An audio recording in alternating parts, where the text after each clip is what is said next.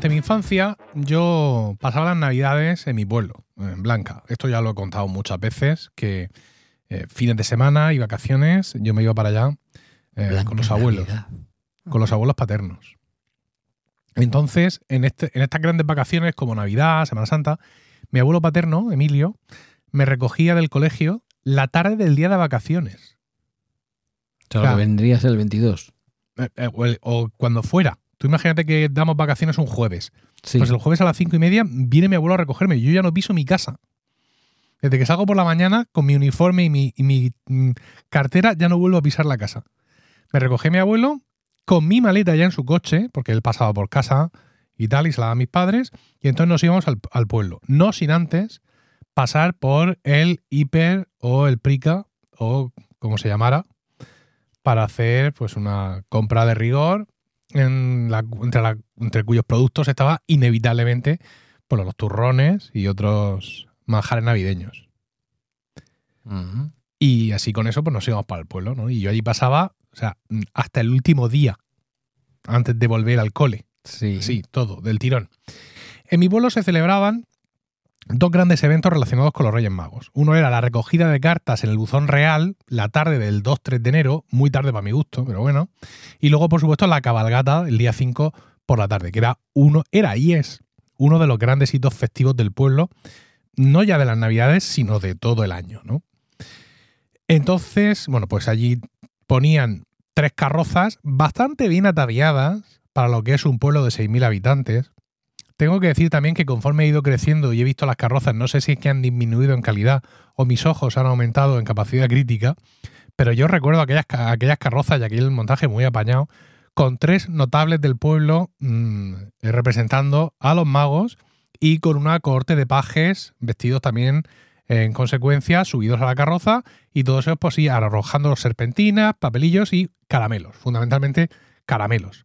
Yo, mm, hasta que me hice mayor y ya pasé alguna vacación aquí en Murcia, de lo que es la cabalgata de Reyes, por ejemplo, digo mayor ya adolescente, ¿eh? o el, nuestro famoso entierro de la sardina, yo jamás vi volar un juguete de una carroza. Volar lanzado. Ya, ni, ni, pero ni una mísera pelota de plástico. No, yo eran caramelos, evidentemente. Bueno, vamos a situarnos, si te parece, en 1984. Enero de 1984 yo tenía nueve años y como ya era mayor, Pedro, fíjate cómo han cambiado las cosas, a mí se me permitía total autonomía en el pueblo. O sea, yo desayunaba y decía, me voy. Y me iba. Y ya volvería. Ahora eso para mí, con nueve años, es impensable pensar en. Aquí en Murcia, en, el pueblo no lo sé, tendría que hablar con, con los papás allí que tienen niños de esa edad, pero me resulta muy, muy extraño. Pero bueno, eh, eran tiempos más ingenuos, como ya hemos hablado. Sí, sí. Y he visto denuncias por abandono a criaturas de nueve años en su propia casa. Uf. No en la calle, en su casa. Sí, sí, tengo yo una cosa que comentarte luego off the record al respecto, también muy fuerte. Eh, bueno, el caso es que ese día decidí que después de ver eh, la procesión pasar por debajo de nuestro balcón, porque la casa de mis abuelos estaba y está en la gran vía del pueblo, por allí les pasaban todas las procesiones, todo les pasaba por allí. Y dije, ah, pues cuando pase por aquí la cabalgata, voy a seguir a la cabalgata, me bajo a la calle y les acompaño hasta la punta del pueblo. Y nada, pues así lo hice. Yo fui, me bajé, me voy con los reyes, vale, tira. Con otros niños rondando las carrozas para acumular más y más caramelos. En esta tarea, pues si tenías suerte, eh, podías acumular un montón de sugus, que eran el, Sí. el Suchar. caramelo prime de nuestra, de nuestra Hombre, época. por favor, de su char. Con el tiempo, la verdad es que ahora que lo pienso, hemos aprendido que, que hacer esto puede ser muy jodido. Nos hemos conocido tragedias horribles provocadas por atropellos de tractores y de camiones que son carrozas a las personas que rondaban demasiado cerca, pero yo creo que en el 84 esto era absolutamente impensable simplemente porque el comportamiento de la gente era más civilizado. O sea, yo he visto en el entierro de la sardina, que para mí además tiene unas connotaciones sociopolíticas espeluznantes, he visto a la gente tirarse. O sea, arrojarse debajo de una carroza para coger un pito. Madre mía. O una pelota o un juguete de mierda, que al final es lo que, lo que te lanzan en ese tipo de, de eventos. Pero bueno, entonces no, las cosas eran, eran distintas. Bueno, el caso es que llegué a la punta del pueblo. Y el, cor- el cortejo real seguía por lo que allí en, en el pueblo se llama el Alto de Vaina, ¿vale? Es decir, un barrio, pero que ya no lo consideramos como parte del pueblo, sino como fuera del pueblo. Pero vamos, es continuar andando, ¿no? Entonces, al final del Alto de Vaina hay un recinto donde ahí se iban a quedar aparcadas ya las carrozas. Entonces yo me quedé justo en la punta del pueblo. La punta del pueblo estaba delimitada estratégicamente por, por el kiosco del Fico, que era un kiosco que había allí. No era un kiosco, o sea, no, no era una cosa así fuera, ¿no? Eh, sino que estaba, Sí. estaba en el bajo de una vivienda, pero era, era un kiosco. El Fico, por cierto, el hijo del caimán, según me, me recuerda mi padre. Y el kiosco del Fico, fíjate, era conocido porque eh, en los cromos de fútbol que le comprabas te salían mm, cromos que no salían en los cromos de los otros kioscos del pueblo. Los buenos. No lo sé. Yo supuso que tenía otro proveedor distinto, pero Eso, pero eso merece una investigación tú. Pues ya, pero es muy complicado. El Fico lleva muerto mil años. Quiero decir que ya era viejo el Fico cuando yo iba ya a comprar los cromos. Ya, pero el tema es importante, ¿eh? ¿Tú crees? Lo dejaremos por ahí como un fleco para investigar algún día. Vale. Bueno, el caso es que llego, llego ahí al kiosco del Fico y digo, venga, me vuelvo ya y estos que se vayan para Alto Vaina y que terminen. Entonces me vuelvo pues súper contento, soy súper mayor, eh, me he venido yo solo con los Reyes Magos hasta aquí, hasta la punta del pueblo, esto es una maravilla y con unos caramelos tremendos. Llego a casa de mis abuelos, de mis abuelos paternos, y percibo alboroto en el salón, ¿no? Conforme entro por el, pasillo, al final del pasillo está el salón. Y sabes, aquí se te mezclan los recuerdos de infancia, ¿no? Yo en esos momentos recuerdo avanzar por el pasillo y notar ya el calor del hogar, notar las luces del salón, una luz especial, el holgorio, la, la familia, o sea, todos esos recuerdos que se te entremezclan y que, y que configuran la nostalgia de tu infancia, ¿no? Y cuando entro al salón, visualizo, y lo veo ahora mismo como, como si fuera aquel día, la presencia en la alfombra de un cachorro de perro negro, diminuto, juguetón, mm, pegando saltos, ya sabes cómo son los cachorros, cómo se mueven, que dan dos pasos, Sí. se tropiezan, o sea, todo, todo ese espectáculo allí, ¿no? Y es que mis padres habían decidido liquidar por lo sano el miedo que le tenía mi hermana a los perros, regalándonos uno por Reyes. Esto es una Madre práctica que, que evidentemente los tiempos han cambiado mucho, esto ya no se hace así. Y nos dijeron, lo han dejado los pajes en Murcia. Porque claro, mis padres llegaban esa tarde Ajá. de Murcia y nos dijeron, estábamos saliendo y lo han dejado allí los pajes. Ni mil palabras más. Explicaciones adicionales no fueron requeridas. ¿Tenía nombre el animalito? ¿Qué? ¿El animalito tenía nombre? Ahí, ahí eso voy. Vale, vale. Eh, bueno, el perro era lindísimo. O sea, yo no recuerdo nunca haber tenido una sensación mm, de, de belleza mm, perruna como en ese momento, ¿no? Un peluchito negro, encantador, una cara graciosísima, con, emitiendo pequeños ladridos, mo- demostrando su fiereza y su valentía ante cualquier mano, cualquier pie que se le viera. Luego, claro, pasan los años y te das cuenta que casi cualquier cachorro era más lindo que aquel, pero aún así, aunque yo sé eso, el recuerdo mío de ese cachorro, eso es, es imborrable. O sea, claro. no hay raciocinio, Pedro, que pueda su- apartarme la sensación de, de- de venir del frío de la calle, entrar al calor de la casa de mis abuelos, el Belén, la tele a lo mejor encendida, eh, restos de caramelos por allí, mis primos, el perro pequeñito la jugando con él, mi hermana entre asustada y, y nerviosa. Bueno, De- deduzco que ninguno de los dos había resuelto el misterio de los. yo entiendo que no. De los Yo entiendo que seres. Vale. El caso es que, ya te digo, esos movimientos enérgicos pero torpes a la vez de los cachorros, o sea, aquello era un, un espectáculo, ¿no? Que, insisto, sin duda es, es la impresión del momento y el impacto de mi yo de nueve años, porque estoy seguro que hay muchos cachorros más bonitos que aquel, pero mi recuerdo es ese y es imborrable. Se trataba de una hembra de pequinés, no, Mm, no demasiado mezclada, mm, y digo esto porque cuando ya se hizo mayor, el, el pequinés tiene el morro completamente chafado. Sí, chatito. Y conforme mezclas al pequinés, conserva gran parte de sus atributos, pero el morro se le va afilando, ¿no? Y en este caso, eh, esta, esta, esta perra, no, cuando ya se hizo mayor, no tenía el morro chato por completo, pero sí no lo tenía demasiado pronunciado. Es decir, que iba bien servida, ¿no? Y preguntabas por el nombre. Sí, precisamente eso, con esto termino este recuerdo, ¿no? Como a mis padres también les pareció preciosa, decidieron llamarla Jolie. Jolie. Sí. que en francés significa bonita, Bonita. bonita, ¿no? Sí. Pero claro, como estamos en Murcia, cuando aquello abundó y el perro ya entró en nuestras vidas, No me digas. etcétera, todo el mundo la conoció como la Yoli. que le quitaba muchísima dignidad al nombre. Muchísima. Y bueno, pues nos proporcionó años de afecto y anécdotas surrealistas que quizá sean historias para otra ocasión. La Yoli, la Yoli. Pobrecita, mira que transformarle de esa manera. En fin, vamos si te parece a saludar a los oyentes. Muy buenas y bienvenido o bienvenida a La extraña pareja, un podcast, una charla abierta entre quien me acompaña, Emilio Cano, y yo mismo, Pedro Sánchez. Hoy es 18 de diciembre de 2023 y esta es la decimocuarta entrega de un proyecto que tanto Emilio como yo hemos preparado con mucha ilusión y que esperamos que te guste. No ofrecemos mucha frecuencia de publicación, pero sí mucha franqueza en cada capítulo. O sea que tu primera tu primer animalito y no sé si luego tuviste más. Eh, no con mis padres. O sea, luego ya decir, en Ellos han adulto. tenido después dos perros eh, iguales, de la misma especie, de Milus. Uno que tuvo un final trágico a, a manos de otro perro. Fue un episodio Vaya.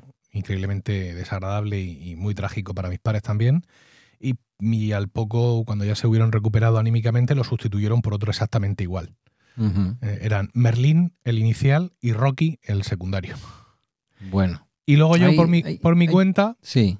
Eh, tuve una pareja, la típica pareja de periquitos que todo el mundo tiene, sí. que eh, hallaron infausto final en, en una ola de calor, mm, que estaban en el balcón y ellos están tranquilos y se quedaron tiesos literalmente. Murcia. Sí. Luego tuve una iguana Mm.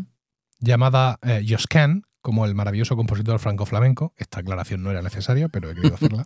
No hay más que escucharte Y- en, en tu, en tu podcast de música. Claro. Y tuve, tuve que llevarla- es ese señor. tuve que llevarla al Centro de Recuperación de Animales del Valle. O sea, Mm. a mí Joscan me llegó porque alguien lo había abandonado en un, en un veterinario.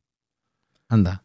Lo habían dejado allí, estaba hecho una mierda, el veterinario lo había más o menos conservado y decía que si alguien lo quería, porque él no se lo podía quedar. Y entonces, a través del amigo del amigo de un amigo, dije, venga, yo me lo quedo.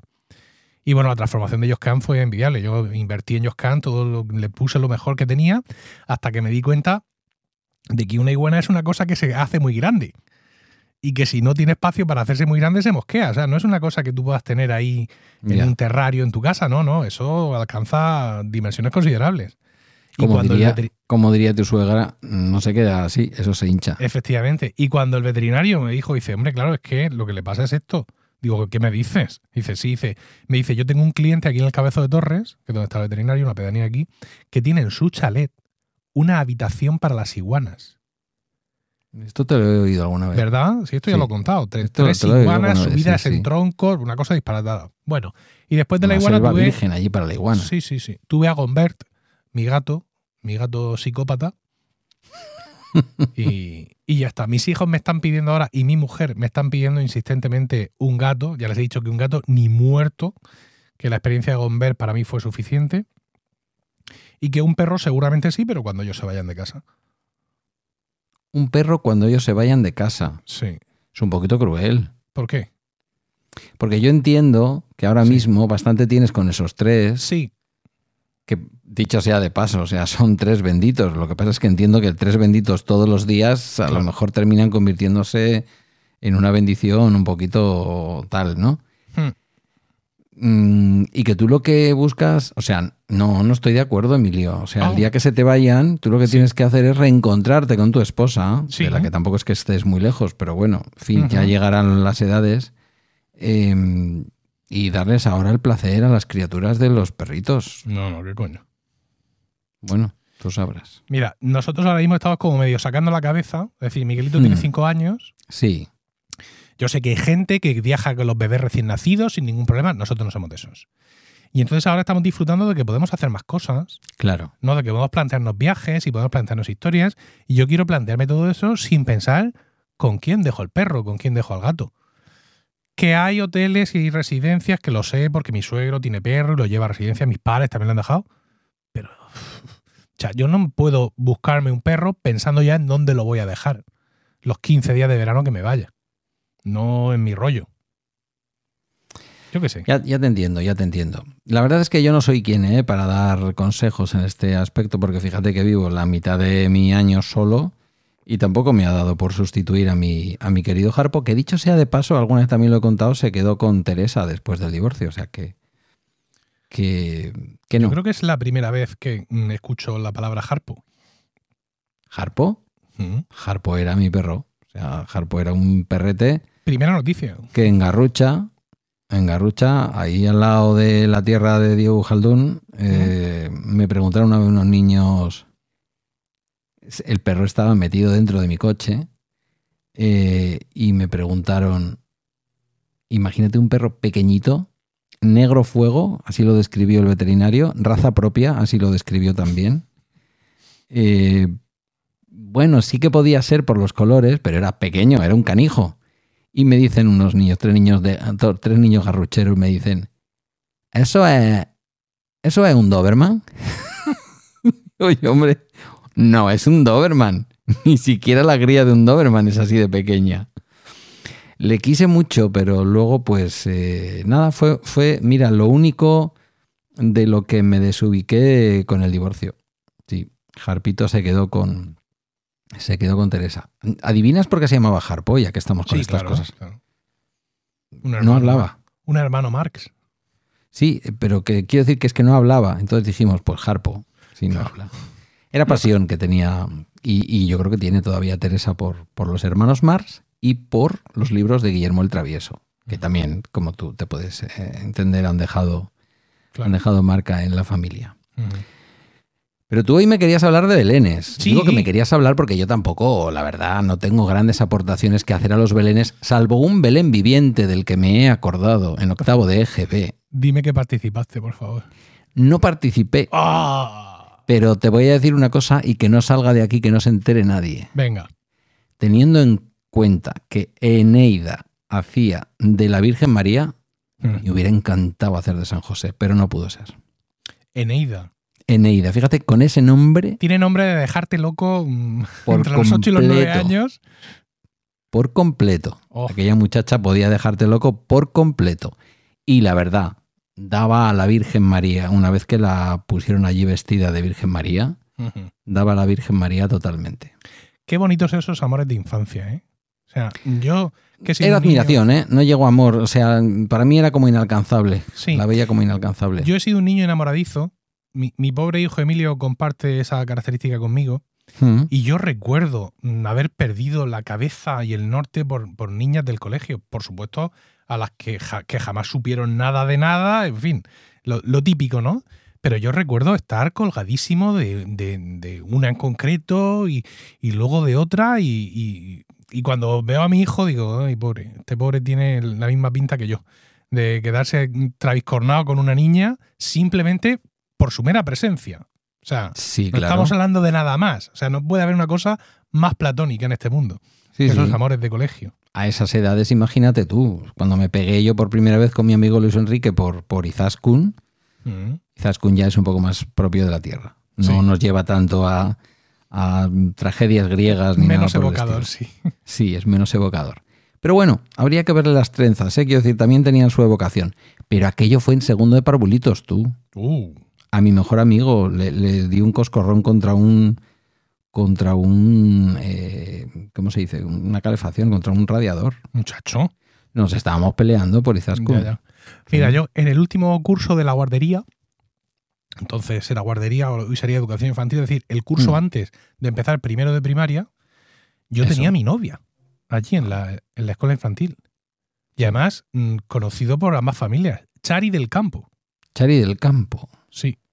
Mm. Muy curioso porque eh, este apellido es singular en Murcia. Su familia tiene una joyería muy conocida en las inmediaciones de la catedral. Pues hubiera sido un pelotazo, ¿eh? Pero es que curiosamente, pasado el tiempo, resulta que eh, cuando Isabel, mi hija, comienza el cole, en educación infantil, una de las, de las niñas que hay allí se llama Del Campo, de apellido, una de las compañeritas de Isabel. Y viene a ser hija de un hermano de, de Chari.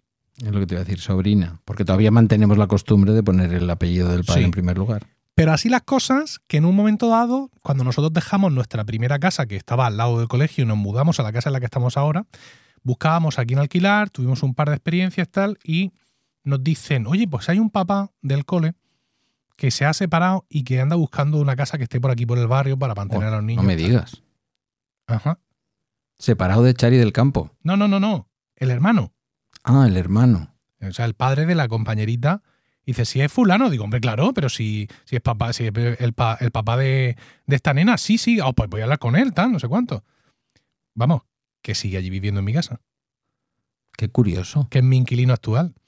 Entonces tú sabes de tu amor platónico de infancia. Sí, porque además un día quedamos con, con este hombre y con otros papás y con los niños y pasamos Mm. un día en la playa Sí. y eh, fuimos, eh, venga, ¿a dónde vamos? Pues a tal sitio. Pues lo típico que vamos para allá con los coches, nos bañamos, tal, y coincidió que era la playa suya de él. Hmm. Y allí en la arena de pronto pues estaba Chari. Con su marido y con una niña, que creo que tiene un niño. Y nada, la. Obviando al marido, que no tampoco pinta nada en esta historia. ¿Y, y tú qué pensaste? Yo nada, la saludé alegremente. ¿Ella ha sabido alguna vez que fue tu amor platónico? Qué platónico, si nos dábamos besos en las amaquitas. Ah, ah, vale, que en este caso no era amor Sí, sí, platónico. sí, no, Aquí no, no, pasaste ya a lo carnal y Estaba todo. consumado hasta el punto de que dos niños de cinco años pueden consumar. ¿Y os alegrasteis de volver a veros? Sí, claro, muchísimo. Qué bonito, qué historia más bonita. O sea, es una historia como para acabar en Navidad, aunque fuera en verano, ¿eh? Mira, no te voy a decir que estaba igual, porque claro, una niña de 5 o 4 años versus una mujer de, no te sé decir ahora mismo los que tendría ella en ese momento, 38 o 39, hay muchos cambios, ¿no? Unos cuantos. Yo sí veo compañeras mías mm, que fueron conmigo al colegio, a las cuales, digamos, dejé de ver con frecuencia en primero o segundo de BUP, y sí las veo ahora y sí tengo sensación de están iguales. ¿Vale? Pero evidentemente con Chari no era lo mismo. Fíjate, me la encuentro por la calle y dudo si es ella o no era. Pero me alegré mucho de verla y ella también se alegró de verme a mí. Qué bonito. El amor. El A amor siempre esto- es bonito, ¿eh? Sí. Sí. Mm. Es una. ¿No te parece que el amor es una. Es un sentimiento muy propio de esta época del año en la que vamos a entrar? Por favor, no, no me, no me achuches porque yo lloro enseguida.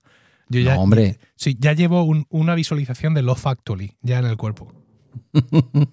¿Sabes? que es una de mis películas canon de, de estas épocas y, y bueno. mm, ¿Tiras decir, de, ¿Tiras de algo clásico? ¿Que vivir o alguna de estas? ¿O no? ¿O, no? ¿O vas más a.? No, es decir, yo veo Love Actually y Mm. luego eh, cualquier película infame eh, de una pareja blanca por completo y jersey navideños, rojo y verde, que Ya ponga está, Netflix. Te vale. Sí, sí, estoy ahí, me apunto sin ningún tipo de problema. Sí, sí. Y sí, luego, sí. pues, hay una serie de películas pues, que a los niños también les gustan, etcétera. Pero Love Actually para mí es, es imprescindible. De hecho, el, el- el monólogo del comienzo se me ponen los pelos de punta de recordarlo, ¿no? El, el amor en realidad está en todas partes. A menudo no es decoroso. ¿Mm? Ni. Mm. Lo dicen, oye, que com- como que no es así exhibible, ¿no? Pero, pero siempre está ahí. ¿Podría llegar a sustituir a la carta de San Pablo que leemos todos en las bodas católicas? Pues mm, es que la carta de San Pablo, joder, incluso se lee en bodas civiles. Yo he estado en bodas civiles como invitado y cantando, Sí. y yo, para cantar en una boda civil, yo he llevado un repertorio civil. ¿Sabes? Yo me he buscado, me he buscado, no, no, no, música del Renacimiento, tal, pero yo me he buscado las habichuelas y he llevado allí, pues, una cosa, insisto, civil. Entonces, no sé qué pinta la carta del apóstol en una boda civil. Pero sí, ese discurso. La gente es muy ecléctica. La gente es poco imaginativa. La gente no quiere hablar con el cura, pero luego quiere todo lo demás. Bueno, nosotros queríamos todo lo demás y terminamos hablando con el cura. En fin. Pero Pues tú, mira, yo, yo más usé- allá de mira, nivelar- hablando, perdona, sí, hablando de bodas civiles, Sí, yo usé eh, parte de, de- de ese discurso, de, ese, de ese monólogo del comienzo de Love Actually, precisamente a su vez en un monólogo o, o duólogo que hicimos Rocío y yo para la boda de unos amigos.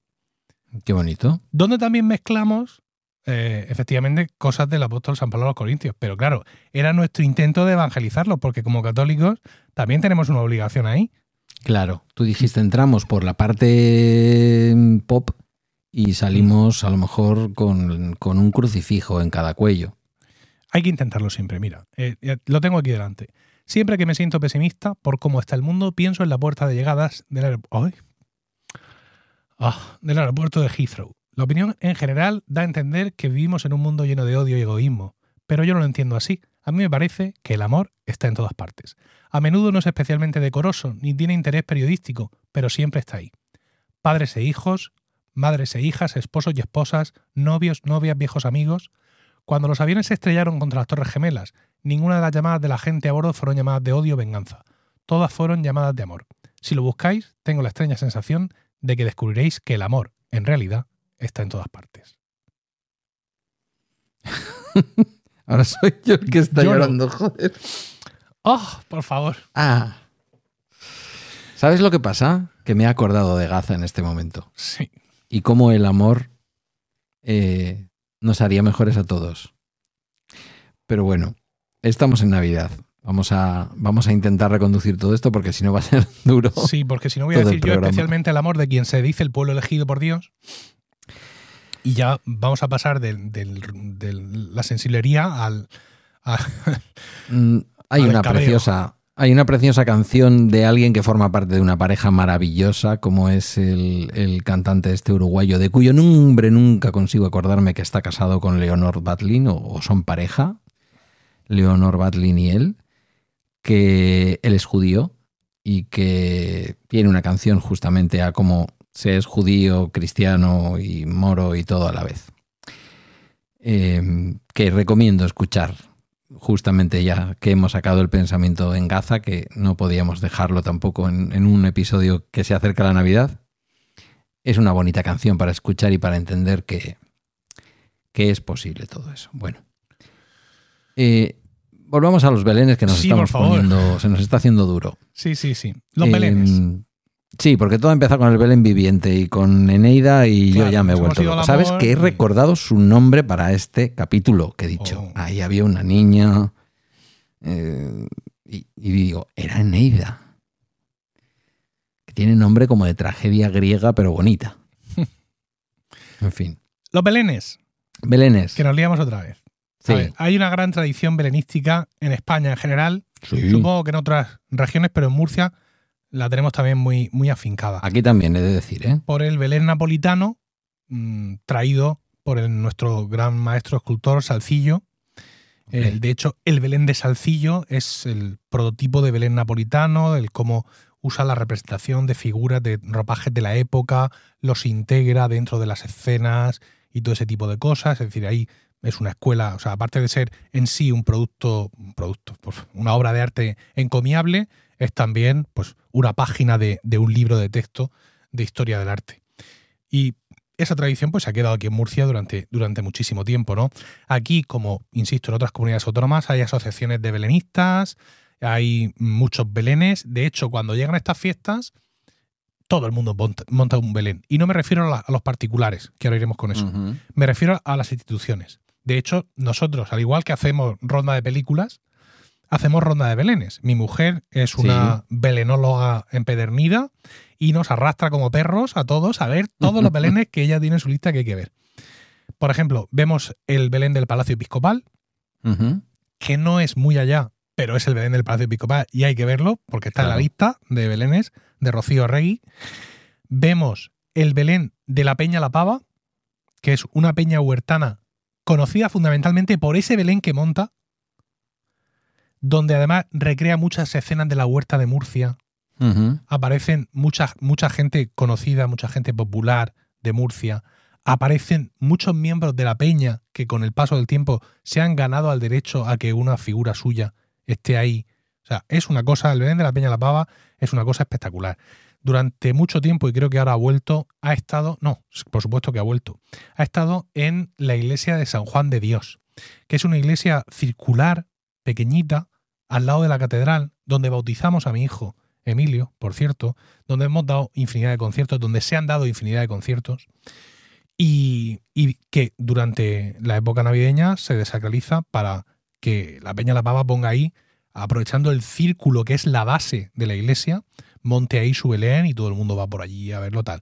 Por supuesto, cada peña huertana en su sede tiene su Belén, al cual le cantan villancicos huertanos, que son, pues eso, villancicos, pero con las sonoridades y con los ritmos de eh, los cantos típicos de aquí, nuestros cantos folclóricos. Por supuesto, los colegios y todo esto, ya es más común, ¿no? Montan también su belencito, tal. También algunas instituciones, por ejemplo, en el Palacio de San Esteban, que es la sede del, del gobierno y del presidente aquí, también hay un Belén más o menos importante en la entrada. Es decir, es una cosa que está así muy extendida desde el punto de vista institucional. Y, eh, claro, esto también llega a los particulares, ¿no? Es decir, en cualquier casa ahora mismo pues es el árbol de Navidad, pero históricamente, no sé cuál es tu recuerdo, Pedro, pero en, el re- en mi recuerdo de mi casa de mis abuelos era el Belén. En casa de mis padres todos los años y se sigue montando. Y además con... Bueno, pues no es un Belén, vamos a decir, con una gran elaboración, es una casetita que está ya montada, en donde mi padre pone las figuritas y digamos que lo más eh, elaborado que hace es poner una bombillica dentro de unos palitos y eso imita un poco el, fuego. Sin embargo, aquí al lado de mi casa, justo eh, una casita exenta que hay al lado del bloque donde yo nací, dos portales más abajo de donde vivo ahora, eh, vive un hombre que se llama Chomin, que eso sería como el diminutivo de domingo, ¿vale? Que monta desde hace, diría yo, que unos 20 años lo que se llama el Belén de Chomin. Entonces él abre una lonja que tiene debajo de su casa y con muy buen tino eh, presenta ahí un Belén clásico con sus cosas, sus movimientos, el río, el movimiento del agua, la musiquita, y entonces tú entras gratuitamente, el hombre monta ahí ese Belén todos los años para que tú lo, lo puedas ver y cuelga de la pared de su casa una lona de estas de, plástico, de lona, no sé muy bien qué pone fuera, el Belén de Chomín, así conocido. Eh, digamos que hemos asistido al nacimiento, porque ya tiene como unos 20 años, de una tradición que se ha Mm. convertido ya en una tradición en el pueblo. Pues yo he asistido y he causado el deceso de otra tradición. Porque Belenes como ese que dices tú, es decir, Belenes individuales, Sí, pero que se abren al público, también son habituales aquí en, en Murcia. Entonces yo conocí eh, aquí en mi barrio, en- yo estoy en la zona norte, y en lo que se conoce como la Avenida Príncipe de Asturias, que curiosamente es la que une Juan Carlos I con Juan de Borbón, Mm. eh, ahí había está bien traído, ¿eh? Sí, La sí. nomenclatura de las Ahí había una, una casita, pues eh, adosada a otras casas, o sea, una casa vieja, una casa de huerta, que ponía Belén por toponer. ¿Mm? Y cuando llegaba el mes de noviembre, pues aparecía el señor del Belén, se iba para allá. Es decir, era una casa que era suya, pero solo lo usaba para esto. Y se ponía allí desde, no, he dicho noviembre, que va mucho antes. Septiembre empezaba ya el montaje del Belén. Un Belén motorizado, Claro. con agua, Mm. con no sé qué, con no sé cuántas, una cosa tremenda. Y el tío estaba allí con algunos amigos que le acompañaban y que incluso a veces se, se turnaban con él para mantener, digamos, el Belén abierto y recibir a las visitas. Tenía una cestita para donativos que no era una cosa, digamos, mm, que no era su objetivo fundamental. También en algunas de las charcas que había por allí del Belén se veían algunas monedas, pero no era una cosa, o sea, él no te invitaba a donar, ¿no? Que, que hubiera sido muy, muy legítimo. Colabore para el sostenimiento de este Belén, bla, bla, bla, bla. Nada, Era como el. Patreon de un podcast. Sí, vaya. justo. Y si perseverabas hasta el fondo, ahí es donde ya te perdías, porque al fondo estaba la parroquia.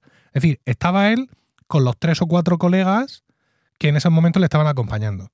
Y allí había polvorones, otras movidas similares, vino dulce. Es lo que te iba a decir, alcohol habría. Sí, sí, sí. Y si tú te dejabas liar, tú salías de allá cuatro patas.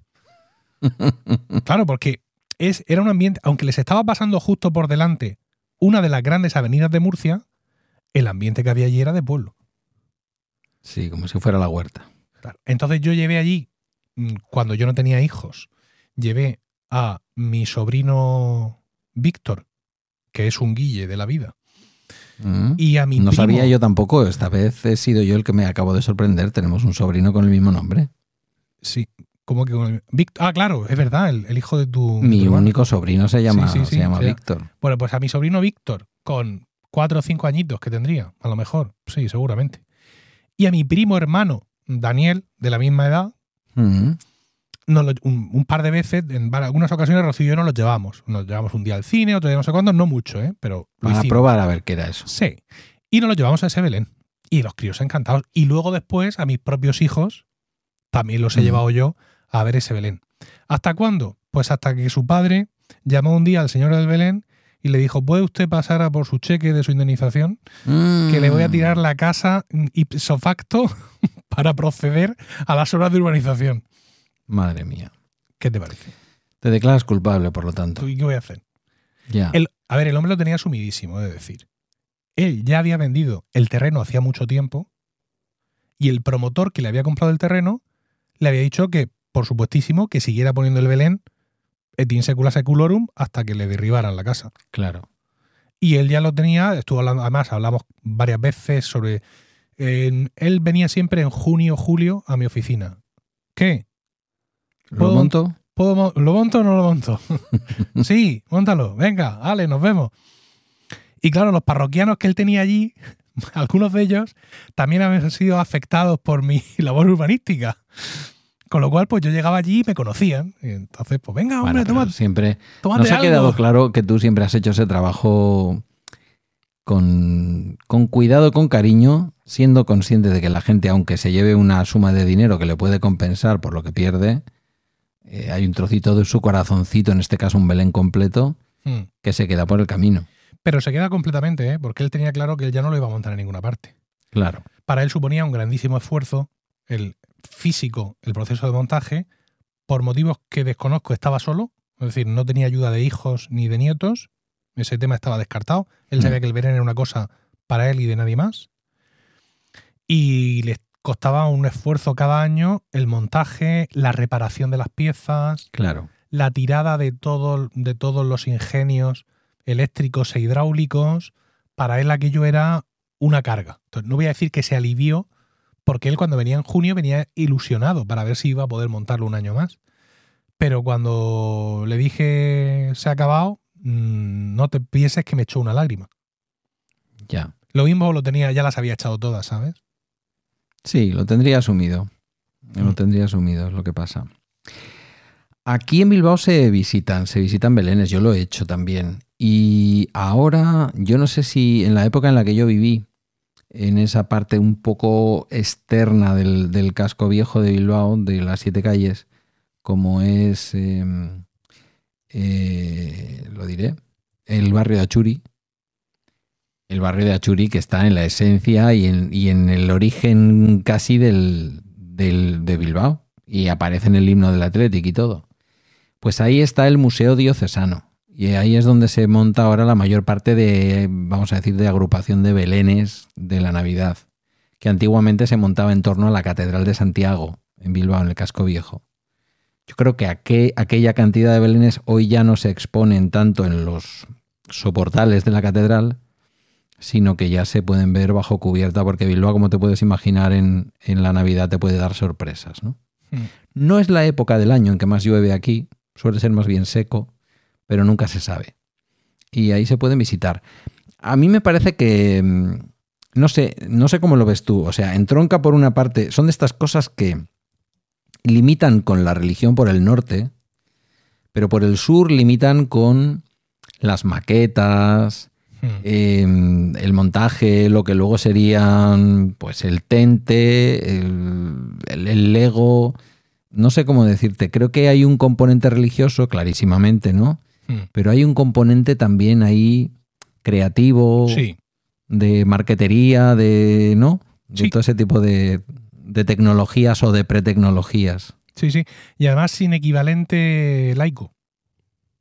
No, efectivamente, bueno, el equivalente laico, pues lo que estamos diciendo, las pequeñas, eh, un poco el, el- la gente que tiene afición por montar coches, ¿no? Me estoy acordando, por ejemplo, del bueno de Gerardo y su afición por hacer correr coches en miniatura y tal. Pero ya es otra historia, son artilugios concretos que los echas a volar, que los echas a correr, pero esto es montar ahí un espacio que además es efímero, entronca también un poco con esa parte de las Sí. fallas y ese tipo ¿no? de cosas que, bueno, vuestra propia fiesta del entierro de la sardina, que al final tiene un carácter efímero, que al final alguien sale ardiendo o algún muñeco o alguna cosa sale ardiendo Sí, y cierto, acaba, ¿no? cierto. Eh, aquí el Belén sí que es verdad que suele tener esa parte de esto va en esta caja, las luces allí, los motores allí, todo se ordena para el año siguiente, pero en el fondo es montar y desmontar, es, es arte efímero, ¿no? Es Sí. una cosa que... Y luego la parte social, ¿no? Vamos a seguir aparcando la religión. O sea, la gente va a verlo. Claro, sí. Y yo lo monto porque a mí me gusta, ¿no? Y todo, como tú dices, toda la movida, lo tengo todo súper calculado, las cajas sé dónde están, voy renovando las piezas, voy haciendo arreglos, pero van a venir a verlo mis vecinos. Sí, tiene esa parte. Lo que pasa es que es difícil apartar la, la parte religiosa y también es verdad que da la posibilidad de abordarlo desde un punto de vista antropológico más que religioso, como la representación del misterio que da origen a nuestra civilización, ¿no? a la civilización de quienes hemos crecido en un país de religión católica y de cultura cristiana. Hmm. Eh, es nuestro mito, quiero decir, para los que tenéis una fe cierta, sin ninguna duda, pues es lo que es. Para los que tenemos esa agonía que, de la que hablaba Unamuno, ¿no? de querer creer y dificultarnos a veces nosotros mismos, sabotearnos la creencia, con lo, con lo importante que podría ser y lo cómodo, y esforzado, debo decir, las dos cosas a la vez, em, pues eh, se queda, si quieres, en esa parte más mítica. En cualquier caso, y sin tener que entrar en conflicto una visión con la otra, sin duda alguna tiene que ver con el origen de las cosas que pensamos, ¿no? El origen de cómo debemos ser buenos y de, bueno, toda la vida que después vive Jesús de Nazaret, que es quien nace en ese Belén, en ese nacimiento, y todo lo que eso significa para nuestra manera de entender la vida. Yo diría que cada vez menos, por desgracia, pero de intentar ser buena gente y de intentar que sin tener que tener... Cada vez que entro yo en este debate religioso, digo lo mismo. Sin ser católico o sin practicar el catolicismo de una manera abierta y tener muy poco claro la trascendencia después de esta vida, hay una cosa que yo siempre he dado por sentada y supongo que esto es fe porque hay gente que no lo cree. Y es en la existencia del nacimiento de ese niño, ¿no? Y que en torno a eso hubo un misterio. Entonces, poner eso en una cosa arquitectónica que tú haces para que otros vecinos la vean o cuando digo vecinos pueden ser vecinos muy lejanos. Tú eres de la Asociación Belenística de Bilbao, de Vizcaya, creo que es de Vizcaya. Montas un Belén y lo va a venir a ver un señor o una señora o una familia que viene de Munguía o de Baquio o de Ondarroa, no sé cómo decirte, de la otra parte de la provincia.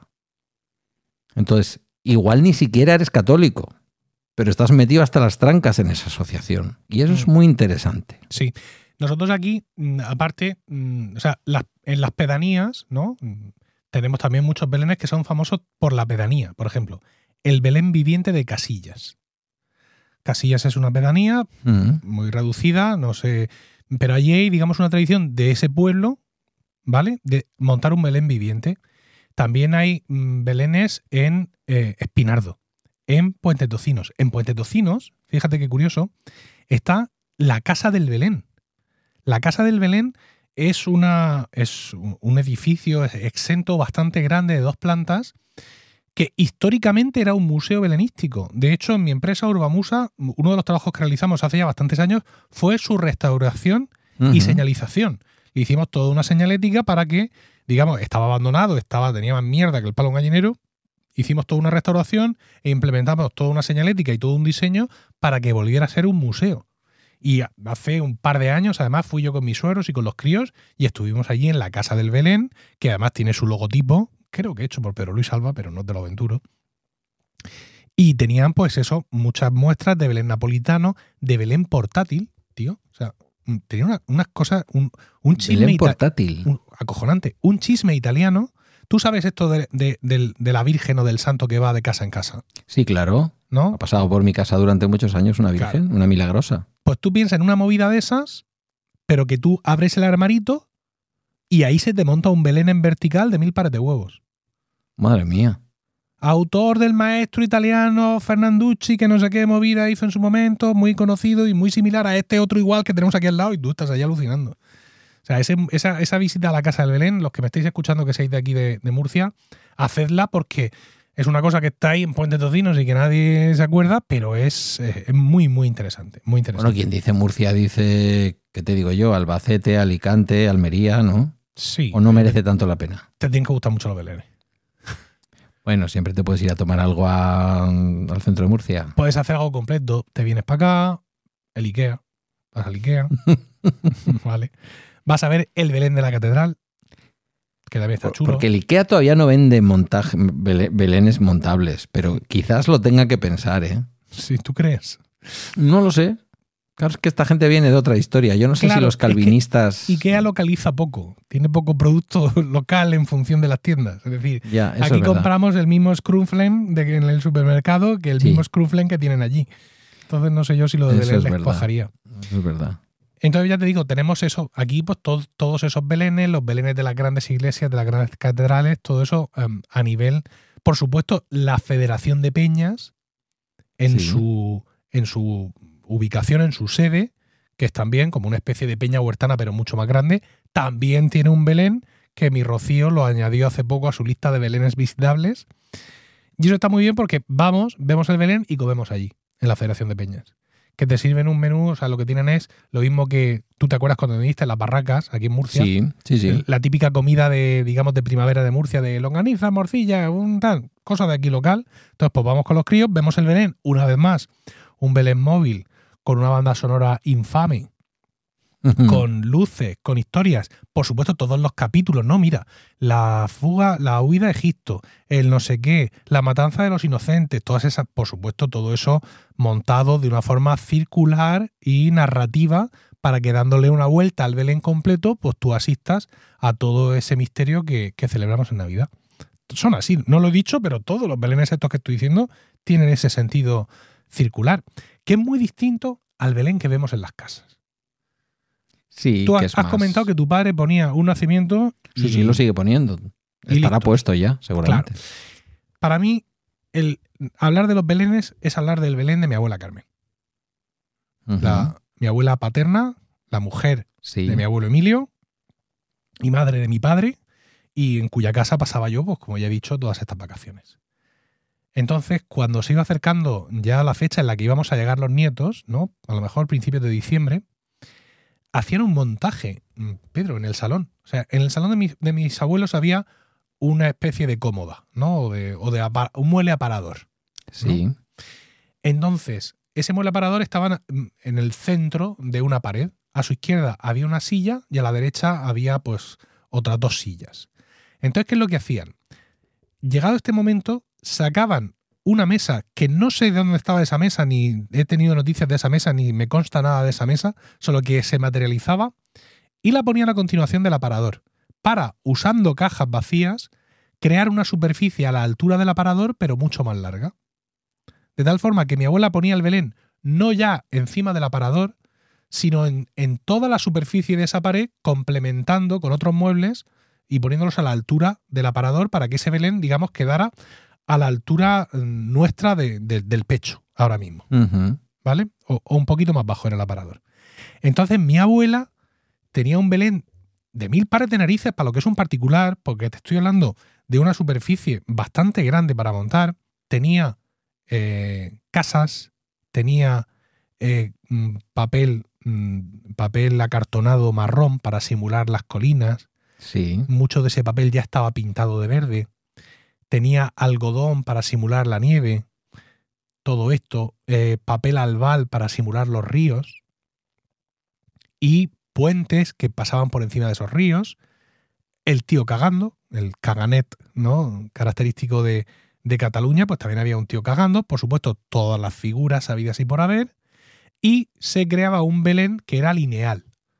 Un Belén que era Belén, el nacimiento. Sí.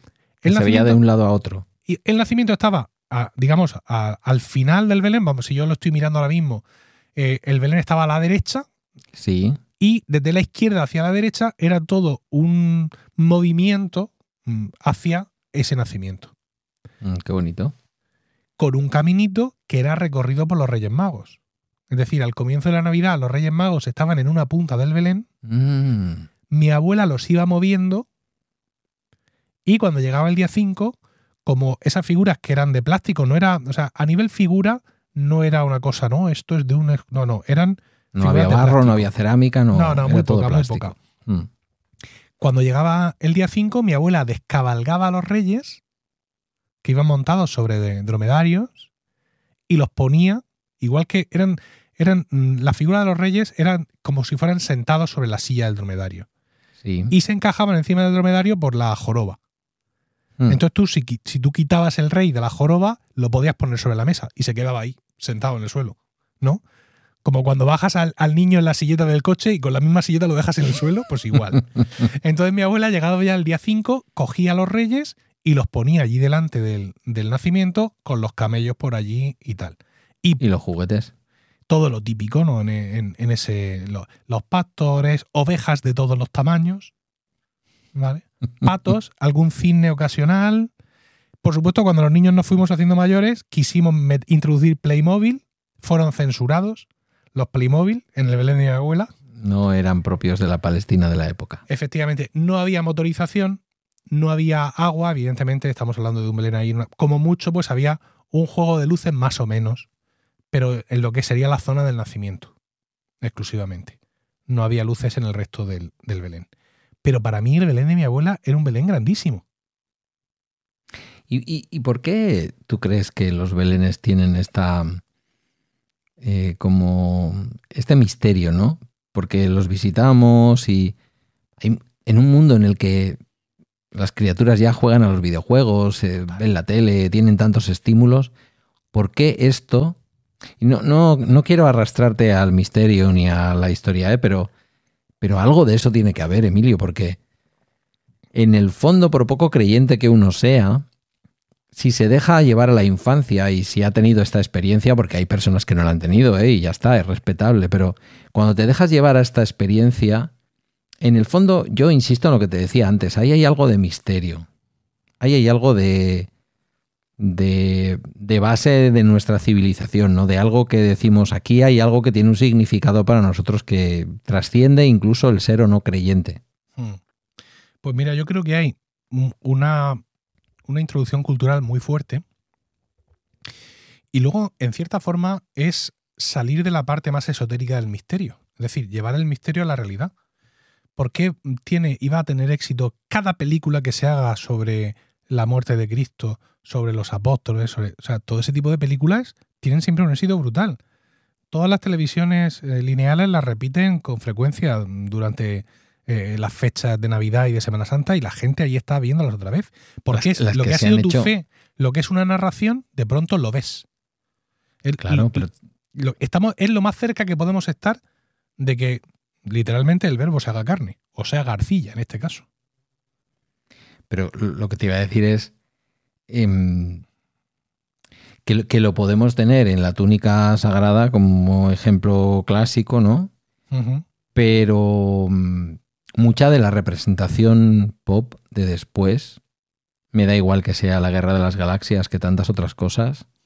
Yo sé que tiene otras trascendencias, ¿no? Tiene la lucha del bien y del mal y determinadas, determinados mitos clásicos y tal. Pero en el fondo también está esto, ¿no? En el fondo, si tú piensas en Jesús, con toda la gente que fue reclutando, todos los pescadores de Galilea y toda esta historia, Mm, no sé, me voy a la Guerra de las Galaxias y lo puedo encontrar en muchos de sus aspectos, en muchas de sus historias, ¿no? Eh, al final, esa gente que camina y va dejando en la tierra, pues, eh, sabiduría, amor, eh, buenas obras, yo qué sé. Sí, pero fíjate, en los belenes hay algo que los hace, que los hace imperecederos incluso en estos días. Y es precisamente porque ofrecen algo que en estos días ya no se ofrece, que es y aunque nos parezca que pueda ser despreciable por la sociedad actual, no lo es. Yo te lo digo por mis hijos, ¿no? Mis hijos pequeños, eh, Emilio tiene 10 años, Miguel tiene 5.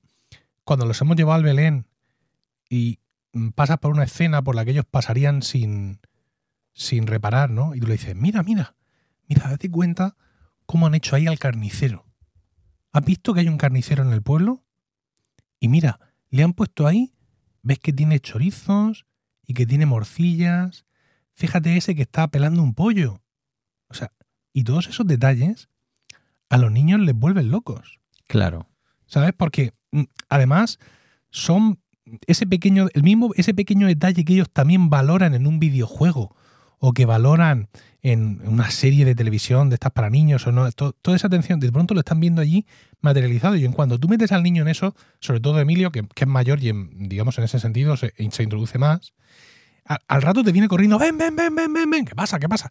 Mira, que he encontrado que hay aquí un herrero y fíjate, le está poniendo el no sé qué a la mula. O sea, tú, un niño en 2023 que un herrero de cerámica de, 4 centímetros le ponga una herradura a una mula, la tiene que soplar, pero no se la sopla.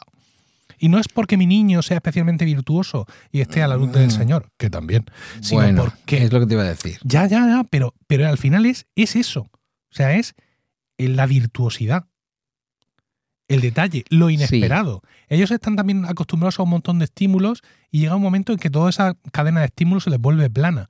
Tú lo llevas a un Belén y de pronto les surge la tercera dimensión. Claro, sí, estoy de acuerdo. Eso, eso también es, ¿no? Eh, el hecho de estar acostumbrado a que las cosas son siempre de una determinada manera, como tú bien dices, que puede resultar más o menos plana y que llegas a un lugar en donde las cosas se pueden tocar. Son de plástico, son de papel de plata, son de lo que tú quieras, pero al final representan, representan algo, ¿no?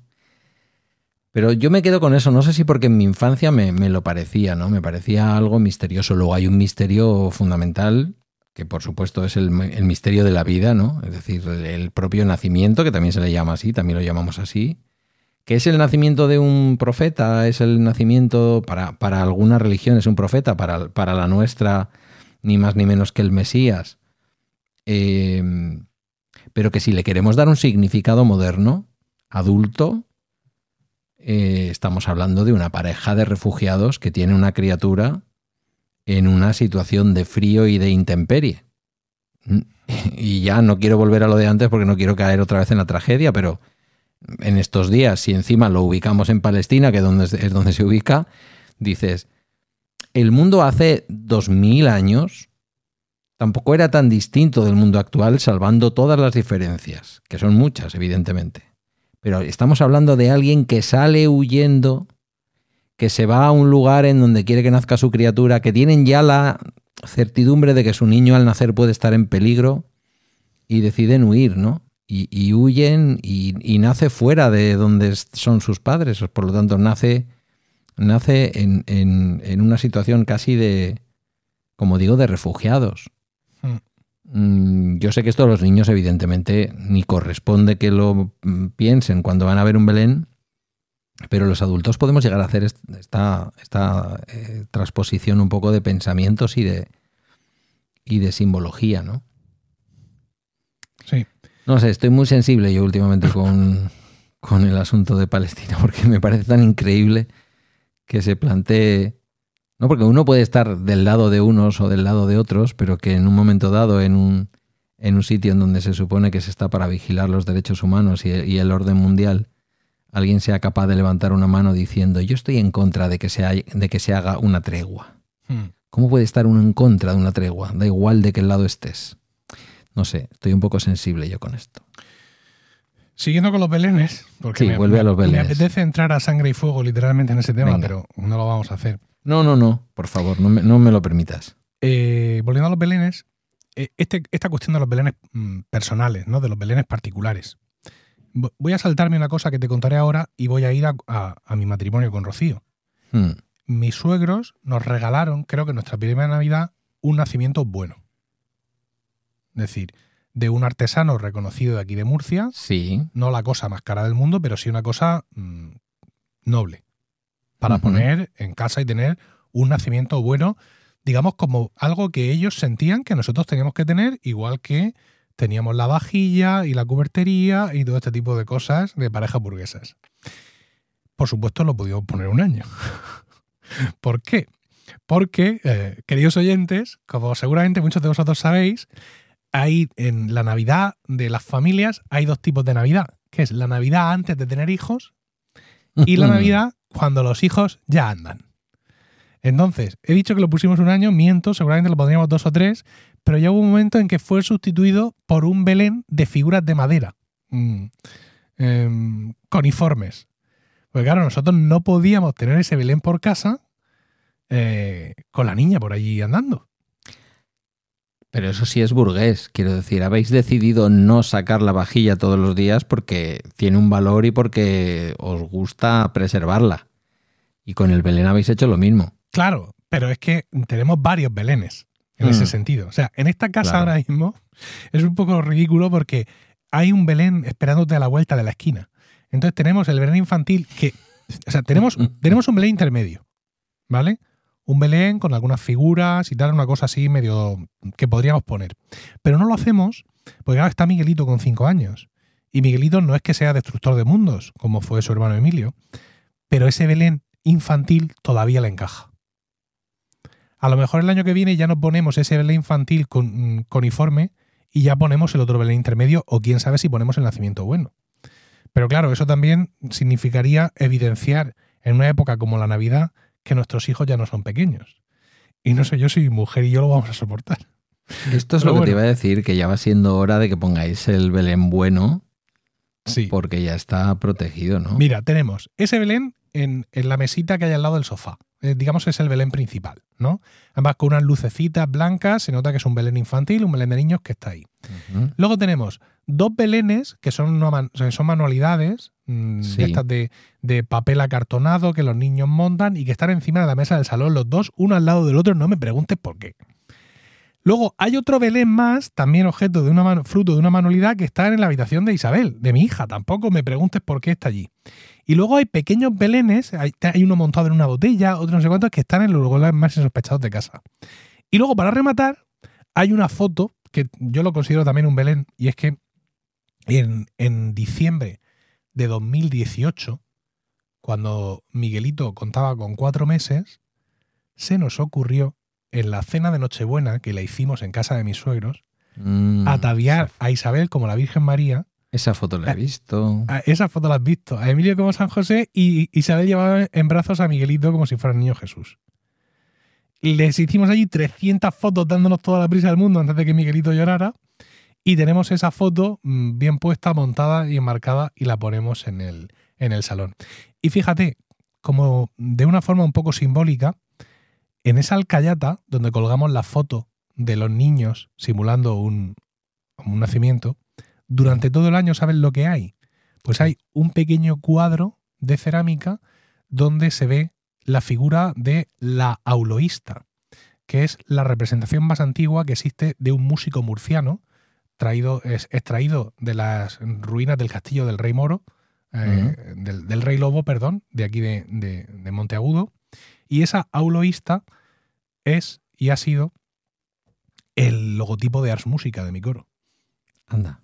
Entonces, cuando llega la Navidad, quito al auloísta y lo sustituyo por mis hijos, Y lo pones ahí. que es algo que también eh, poéticamente he tenido que hacer en mi vida, ¿no? Apartar el coro y la música y sustituirlo Tiene por, por la sí, el crianza. simbolismo es profundo, desde luego. Y no ha sido buscado, ¿eh? es una cosa que Bueno, que- las cosas ya sabes, ocurren. sobrevenido. Y al igual que ocurre esto con los belenes, y esto ya es mucho más característico y ya hay miles de memes en internet, está el tema de los árboles de Navidad. Árbol de Navidad de soltero. Sí. Árbol de Navidad espectacular. O sea, la Preisler no tiene nada que envidiar a mi árbol de Navidad.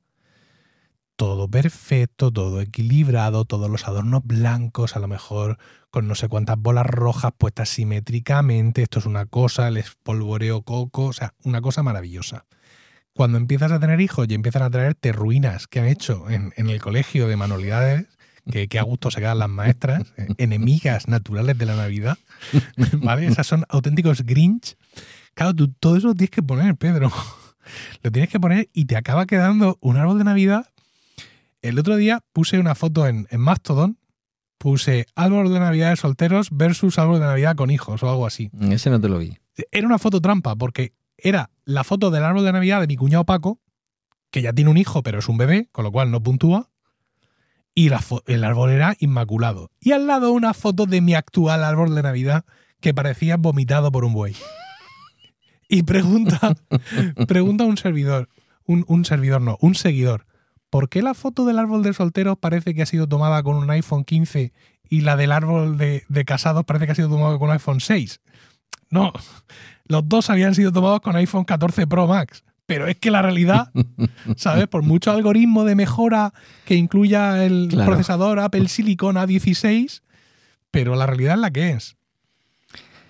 Bueno, es que los hijos vienen a traernos un cierto caos a veces a la vida y ser padre es un trabajo y ser madre no, ni te cuento, son dos o tres juntos. Eh, pero claro, yo qué sé, la vida sin ellos es distinta, sería distinta Claro. y no, y no mejor. En estos días cuando llegan del colegio yo tiemblo, ¿sabes? Porque pienso, ¿qué, qué mierda me van a traer? Me van a traer la enésima mierda que tengo que colgar del árbol y ya no hay tanto sitio. No, no. Y Pero es que evolucionan, además evolucionan los materiales. Ahora ya hay resinas de esas que se secan al momento. Claro, y- a eso iba a hablarte. es que además a Rocío le ha dado por hacer manualidades de resina con los niños. Sí, sí, lo sé, lo sé. ¿Vale? Entonces hacemos llaveros que han tenido mucho éxito y hacemos Sí, otras sí, cosas. entre los romanos ya Justo. sé Y ahora que- le ha dado por hacer adornos navideños. Entonces hace un gran copo de nieve gigantesco, un no sé qué, un no sé cuánto, que es al final más mierdas que cuelgan de mi árbol y que me alejan del, del árbol mm, apolíneo que todavía mantiene mi cuñado y que es el que a mí me gustaría tener. Un árbol maravilloso, blanco e inmaculado. Luego te Pues paso, mira. te paso el mensaje de Mastodon para que aprecies la diferencia. Sí, sí, lo miro, lo miro. Pero yo en eso, sin ser un Grinch, que no lo soy, de verdad que no. em, yo no he tenido en, mi, en mis casas de divorciado, no he tenido nunca adornos navideños. A veces se me han puesto. em, aquí en la casa de Galdaca no. Mm, hubo quien me la llenó de. Bueno, me la llenó, en fin. Lucecitas en el espejo de la entrada mm, muy de muy del bazar, quiero decir, muy de con una pila, una petaquita de pilas y dale ahí. Eh, adhesivos de estos que se adhieren sin pegamento, ¿sabes? Sí, sí. Con copos navideños transparentes que ocupan el espejo de mi baño, el espejo del baño de Guillermo, la puerta de mi casa. Se pusieron y no se han quitado. ¿Cómo que nos han quitado? Que llevo cuatro años de Navidad. ¿Qué dices? Es lo que puede- hay. Eso no Es puede lo que hay. ser. Sí, sí, es lo que hay. Pero también hay un, también hay un eh, murciélago en una estupenda lámpara. Esto sí que es muy mío pos, matrimonial. pues la mesa del salón con una, con una lámpara que cae, con un cordón desde lo alto del techo, ¿sabes? Muy, muy estilo, aunque, des- aunque te hayas comprado los muebles en Ikea, con un poco de estilo, que yo he tenido estilo para decorar aunque no lo parezca. Y ahí, con una pincita, está colgado un dibujo recortado de un murciélago eh, con motivo del, del día de Halloween. Y se queda ahí. Entonces es como que todo el año mi casa son diversos momentos o celebraciones del año, ¿no? Eh, y, y no los quito. Entonces, sobre todo, me, me da un poco de apuro los copos de nieve en el exterior de mi puerta, porque puede haber algún vecino que piensa que piense que yo tengo un cierto estilo extraño decorativo en la puerta. En Navidad entiendo que se puede comprender el sentido, pero no sé si esto en agosto, cuando es observado, o cuando viene un repartidor de Amazon, dice, ¿quién vive aquí? ¿no? Pues eh, eh, en este tema de la temporalidad yo también soy, soy estricto y siempre he luchado por adelantar el montaje de todo esto, ¿no? Porque me gusta mucho la Navidad, me gusta mucho nuestro salón decorado infernalmente. Perdón. Acabas de ver la foto, ¿no? Estoy viendo los dos árboles de Navidad. Os recomiendo a, todo que, a todos que vayáis a arroba emilcar, eh, ¿cómo es? Arroba emilcar, arroba emilcar.social o algo así. Sí, pero os dejo el enlace al tut, os lo dejo en las notas del, del podcast, Vale, ¿vale? Directamente, para que no tengáis que buscar mucho. Bueno, te decía que yo siempre me gusta mucho los adornos navideños, aunque sean los que tengo. Me gusta mucho mi casa decorada con adornos navideños y con luces. Y siempre he querido adelantarlo lo máximo posible. Y al final acabo montándolo como mucha gente en el puente de la Constitución. Pero yo quiero llevármelo un poco más atrás. ¿Sabes por qué? Porque en esta película que ya he citado, Love Actually, Love Actually empieza, después de, este monólogo, eh, cuando termina el monólogo y, em- empieza la música, una música clink, clink, clink, con cascabeles, y se nos muestra una panorámica de Londres, de un centro comercial, con un árbol gigantesco, blanco entero, las calles están nevadas, o sea, está todo a tope y dice el, el rótulo que pone por encima, cinco semanas para Navidad. cinco semanas. Cinco semanas y no les falta detalle, aparte de una nevada impropia ya, por supuesto, de estas épocas de cambio climático. Y dije yo, pero ¿por qué no? ¿Por qué no puedo yo disfrutar de la Navidad con toda la anticipación eh, Claro. posible? Claro. Y este año lo he conseguido. Lo he conseguido por una política de hechos consumados. Y es que eh, al veintipico, el veintipoco de noviembre, me bajé al trastero y me subí todas las cajas de adornos navideños. Con el pretexto de sacarlas, que están más o menos bien ordenadas, y llegar hasta las luces del balcón. Porque esta es otra. La competición de luces Sí. de balcón sí, en mi barrio. Una En tu competición en barrio la y en tantos barrios se ya, me ¿eh? moja la oreja de forma constante y mm, todos los buenos deseos de Navidad desaparecen deseando todo tipo de enfermedades venéreas, contagiosas, respiratorias, de todo tipo, al cabrón del tercero J y así le dé algo, ¿no? Bueno, pues eh, el montaje de las luces del balcón en mi caso no es baladí porque yo tengo muy poco talento para esto. Entonces, al final tengo una ristra de luces preciosas blancas con un- una automatización muy bonita, sin muchas estridencias, pero es el doble de larga que mi balcón. Mm. Entonces, claro, hacen falta dos ingenierías para saber exactamente cómo ponerla. Y mientras yo me pongo, me estoy matando con las luces del balcón y me frustro y esto no me ha salido, la desmonto y la vuelvo a montar, están dentro en casa montando el árbol, haciéndose fotos, en una escena de amor maravillosa, el fueguito de Netflix en la tele para darle más calor y yo cabreado como un mono. Y dije, no, este año no me pasa. Voy a subirlo todo, voy a montar yo mis luces fuera de, de- de temporada, por así decirlo, y las voy a dejar montadas para que cuando como, llegue el día, como si fuera Vigo eso. claro, con- para que cuando llegue el momento de montar el, el- las cosas de dentro de casa, el Belén y el árbol y todo eso, yo mis obligaciones como padre ya están cumplidas y puedo estar con mi familia. Y así lo he hecho. Y eso me ha permitido Pues adelantarlo todo porque bien. lo siguiente que hice fue montar el árbol, no adornarlo, que es el gran momento, sino montarlo, que no es que sea también un arco de iglesia, pero que también requiere su momentito. Y al final lo dejé todo súper a huevo y en dos jornadas familiares la teníamos todo adornado y con la anticipación que me merezco. Yo, fíjate, mm, apoyo la moción, ¿eh? quiero decir, em, eh, lo que ocurre en la calle ya tendríamos que dedicarle un programa de otro tipo. Sí. Porque lo que ocurre en la calle tiene mucho que ver con la sociedad de consumo, el capitalismo y tal y cual. ¿no? Que vayamos a los centros de las ciudades y a mitad de noviembre ya tengamos las luces, tiene mucho que ver con que la gente empiece a dejarse los cuartos en los comercios. Que a tope con eso, porque la gente también vive de que compremos en los comercios y mejor en los comercios que en Amazon, eso está claro. Pero tiene que ver con eso. Pero dentro de casa, ese espíritu navideño que queramos o no se termina imbuyendo de, todos nosotros o nos termina se termina apoderando de todos nosotros me parece de casi todos ¿eh? porque siempre efectivamente está el Grinch de turno Eh, me parece muy interesante porque fíjate es un, es un control del tiempo que tenemos. Es un control del tiempo que tenemos. Es decidimos cuándo empieza la temporada de Navidad. Eh, el otro día, no me acuerdo, escuchando aquí en, en un podcast, eh, hablaban, yo creo que fue también hablando, hablando yo con, hablando yo con el bueno de Fede Andrade en México, eh, salía la historia de que en México y en algunos otros lugares se termina de desmontar todo lo de la Navidad en la fiesta de la Candelaria.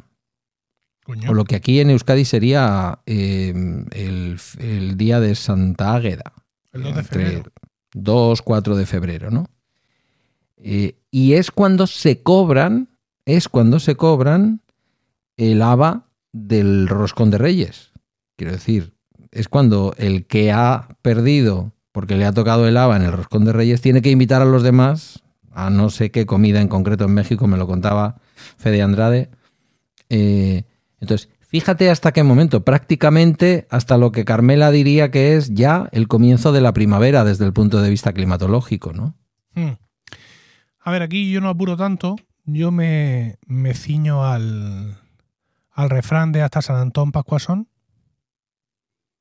Con lo cual, en esa fecha, 17 de enero, es cuando se le pone. Pero entonces sí publicidad. alargas un poquito. Sí, claro. Me parece bien también. ¿ves? 17 de que- enero. Sí. Que al final apurando, apurando, te metes dos meses de Navidad Sí. Y eso da un, no sé cómo decirte, es como quedarte a trabajar en la ciudad en agosto. Es menos trabajo, ¿sabes cómo te digo? Sí. Estoy viendo que este año 17 de enero es miércoles, con lo cual claramente hasta ese fin de semana no, Hasta el 20 de enero no se toca ahí nada. no se toca nada. Es que, que no casi nos estamos yendo. Entre semana no es posible. Nos estamos yendo eso, al final del invierno y al, y al comienzo de. Pero es que te, te digo más. El, el día 20 sábado, que sería un buen momento para hacerlo, a lo mejor. Tampoco va a poder ser porque voy a. Hay una cosa de una chistorra que debe ser comida con los Una amigos. chistorra. Chistorra, sí. Muy bien. Y otros embutidos. Y hemos quedado ya para. Entonces, claro, ese día tampoco. Si vais a comer fundamentalmente chistorra, Sí. que sepas que eso se llama chistorrada. Ah. Solo por ponerle un nombre al evento, ¿eh? Mm, Vale. Nos lo quedamos. Pues eso. Eh, Teniendo en cuenta que ahí hay una parte de la familia que viene de Navarra, me parece muy apropiado que la chistorra juegue un papel. Vamos a ir los romanos y las familias y eh, Mm. otros amigos también de compañeros del coro. Pues si van los romanos y otros compañeros del coro, sin duda, chistorrada. Chistorrada. Claro. Vale, tomo nota. Así que tampoco va a poder ser.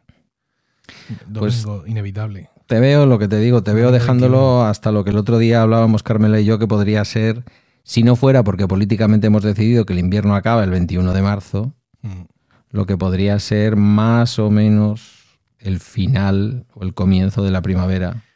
Es que fíjate qué curioso. Mira, se lo escuchaba una vez a Alex Barredo en Hacía Falta que eh, tenemos, eh, digamos, la iconografía nos ha hecho representar la Navidad como una cosa de invierno, cuando la Navidad realmente es una cosa de otoño. El adviento, desde luego. El adviento, desde luego. El, el invierno empieza el 21, ¿no? 21 o 22. El de- 21, claro, sí. Y Lo que pasa es que esto también... después, en Navidad, y aquí no, pero en Estados Unidos, chimpún, Sí, por ejemplo. eh, en Australia, que quiero hablar con quiero hablar con el bueno de, de Gabriel para que nos cuente cómo son las cosas allí. Y alguna vez él ya ha contado en sobre la marcha el asunto de el asunto de cómo dirigen allí las las distintas estaciones. Pero el otro día hablándolo con Carmela en la taberna, eh, claro, nosotros llegamos al invierno en el momento en que se culmina el invierno. Es decir, que a nosotros nos dicen que el solsticio es el día 21, que es el día de mayor oscuridad, de menos luz, y que por lo tanto podríamos considerar que es la mitad del invierno. Es cuando el invierno culmina, por lo tanto nos queda por detrás la bajada del invierno. No puede ser que en ese momento empiece el invierno. Mm. Entonces, eh, es interesante. Es interesante porque, bueno, también lo hablábamos entonces, ¿no?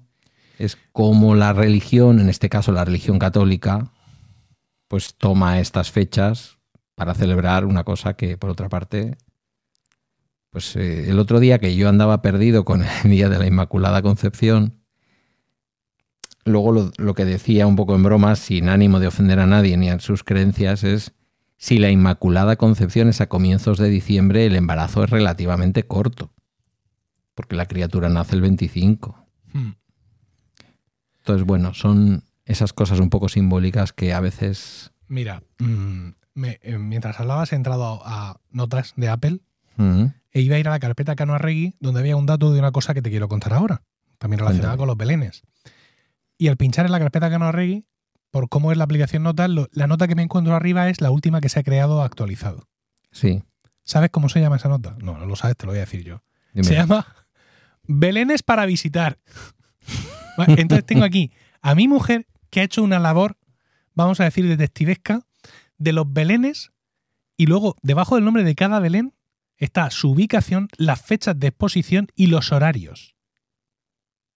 Te digo una cosa, si se vendieran esposas, que en algunos lugares del mundo se venden, esta tú no te la podrías pagar. No, no, lo tengo clarísimo.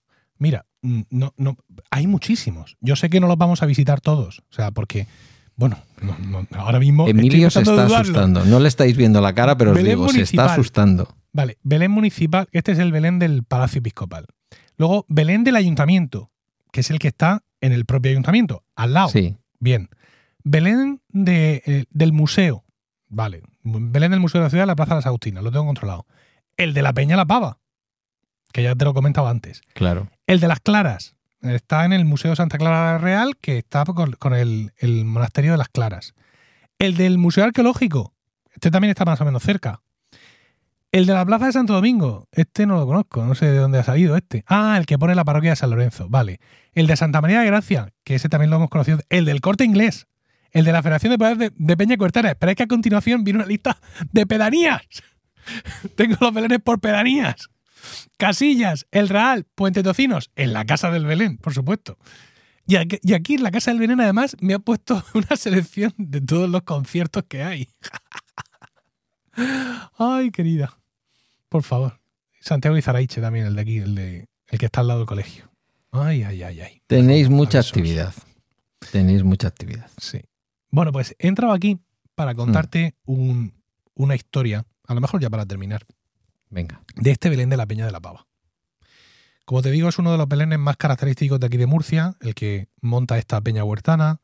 Es un Belén especialmente trabajado con figuras de muchos escultores contemporáneos mm, de calidad, donde se representan muchos momentos de, de aquí de Murcia, mm, muchos momentos en general. Ha llegado a estar ahí una figura de Montserrat Caballé, por ejemplo. Mira.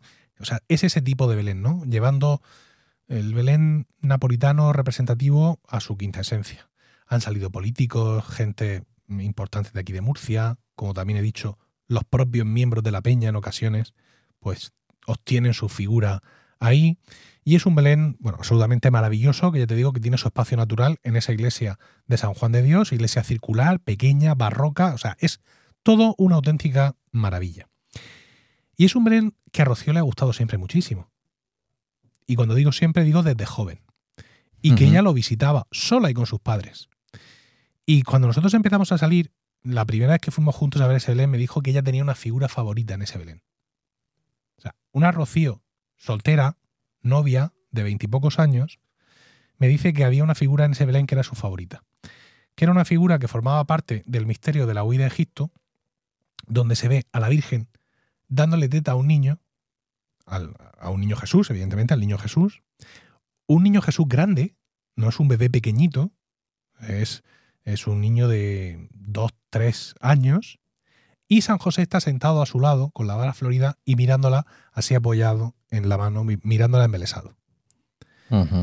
Efectivamente, aunque muchos de estos belenes hay figuras que son rotativas, e incluso hay varias versiones del- de, las mismas figuras o de los mismos misterios, esta por lo que sea se mantiene. Y nunca está en primera línea.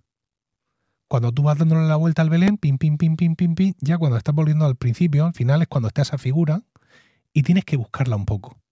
Porque el Belén, claro, tiene su profundidad. Digo que es un Belén circular. Tú, Sí. tú- tú ves lo que está en el borde, pero tienes que hacer por ver lo que está hacia el centro. Porque el Belén continúa hacia el centro. Entonces, mm, llega ese punto donde tienes que ver dónde la han puesto este año. Y siempre está ahí, en algún momento. Tengo, por supuesto, innumerables fotos de, de, esa, de esa figura, ya con modo retrato, con la cámara buena, porque, bueno, es la, la figura predilecta de Rocío. Y fíjate qué curioso que es su figura predilecta desde su juventud, sin ella saber en ese momento lo que la lactancia iba a significar para su vida y para su familia. Entonces a mí se me ocurrió una vez llamar a la peña de la pava y decirles, oiga, mm, yo es que esta figura me gusta mucho y quisiera saber quién la, quién la ha hecho. Y efectivamente me dieron el nombre del, del escultor. José Antonio Hernández Navarro, que es un belenista de aquí de Murcia, con cierta relación con la peña, pero que hace figuras pues, para todo el que se las encargue, ¿no? Iglesias, otros belenes, etcétera. Entonces hablé con él y me puse en contacto con él y le, le dije que cuánto me podría costar una, una versión de esta, de esta escena en concreto. Es un trabajo que él ya había hecho con frecuencia, es decir, esto se lo piden mm, ¿no? Le- particulares que le pidan figuras, es algo que pasa con cierta frecuencia y bueno, pues nos pusimos de acuerdo más o menos en el tamaño, unas figuras de 28 centímetros en estafa de oro fino y quedamos en una fecha de entrega que tenía que ser eh, en diciembre. Y me explicó por qué. Es decir, él no se puede a poner a trabajar con el barro o con lo que sea que él trabaja en cualquier momento. Él tiene que esperar a un momento en el que no haya mucho calor para que esas figuras tengan su proceso natural de secado o, o de lo que sea. Es decir, que él no trabajaba, ¿qué quieres? ¿Un, José y la mula? Venga, pásate dentro de un mes. No, no, no. Él tenía su proceso dentro de su taller, etcétera, etcétera. Entonces, pues fui a verle a, a su taller, que él tiene el, el taller lo tiene en, en Los Ramos, que es una pedanía aquí de Murcia. Estuve viendo las figuras, me enseñó unas cuantas cosas, sus perros me ladraron hasta, hasta quedarse afónicos. Pues eso, llegamos a un acuerdo, le di parte del precio y quedamos en, en que yo le volvería a llamar en septiembre, etcétera. Bueno, fuimos llevando todo el tema, toda esta historia durante, durante todo un año. Pedro. Entonces, durante todo un año, Porque la idea tú la pensaste después de visitar el Belén, seguramente. a ver, yo ya había visitado el Belén muchísimas veces. Sí, pero uno de los años. Eh, mm, o sea, mm, creo que est- estaba ya Rocío embarazada de Miguel cuando tuve esta idea. Ya, la había tenido ya anteriormente, pero me pareció por lo que sea que era el momento de llevarla a cabo. Entonces, como esto ocurrió durante todo ese año 2018, durante todo ese año, cada vez que le hacía algún regalo a Rocío por algún motivo, le regalaba una tarjeta con una clave. Para que juntando todas esas tarjetas, ella llegara a ese regalo. Entonces lo que hice fue la dirección, post- al- algo que digamos que fuera indescifrable, ¿no? Que no tuviera sentido y que incluso careciera de romanticismo. La dirección post- mm, postal, la dirección, el domicilio del taller de este fulano, Sí. se los separé en, en varias tarjetas. Esto es eh, Vereda del Chocolate, número 5, Los Ramos. Vereda del chocolate, no está mal el nombre. ¿Qué te parece? Claro, indescifrable. Primera tarjeta, Vereda. Y yo, guárdala. En su cumpleaños. El día de la madre, el número 5. El día de su santo, los. A tomar por saco. Eh, cuando nació Miguelito, chocolate. En nuestro aniversario, el 4 de octubre, del. Y, llegados el llegado el momento, Ramos. Entonces le di la tarjeta última, yo ya todo esto lo tenía previsto, tal, no sé cuánto. Juntamos, digo, ¿es? ¿Esto es una dirección? ¿Esto es una dirección? Sí. Digo, venga, vámonos. Nos montamos en el coche con ella embarazada, con, con los niños. No, no estaba embarazada. ¿Estaba embarazada? Sí, sí, no, ya con los tres niños. Claro, ya había nacido Miguel. Nos fuimos en el coche con los tres niños, llegamos, los ramos, tal, llegamos allí y cuando aparcamos, ¿y qué hacemos? Digo, no, no, pasa para adentro. Y claro, pasamos para adentro, una casa normal y corriente, una casa bastante grande, y el hombre pues Ujú. tiene allí su taller, y claro, cuando puso un pie dentro del taller, ya se imaginó lo que, Lo que había. lo que había. Y como tú haces, nosotros tenemos esa imagen todo el año puesta en casa, O sea, esa no se va. en una vitrina. Lo que pasa es que llegada la Navidad le ponemos luces para que destaque más. Sea, no la movéis a ningún Belén, sigue No, teniendo no, no. su sitio, solo que la ilumináis. Sí. Entonces, lo que ha estado ahí oculto, entre comillas, oculto no, porque está a la Sí. vista, es una vitrina de cristal todo el año, de pronto en Navidad se ilumina. Adquiere su sentido. Hmm. Eres un romántico, ¿eh? Bueno, Sí, eres un romántico elaborado.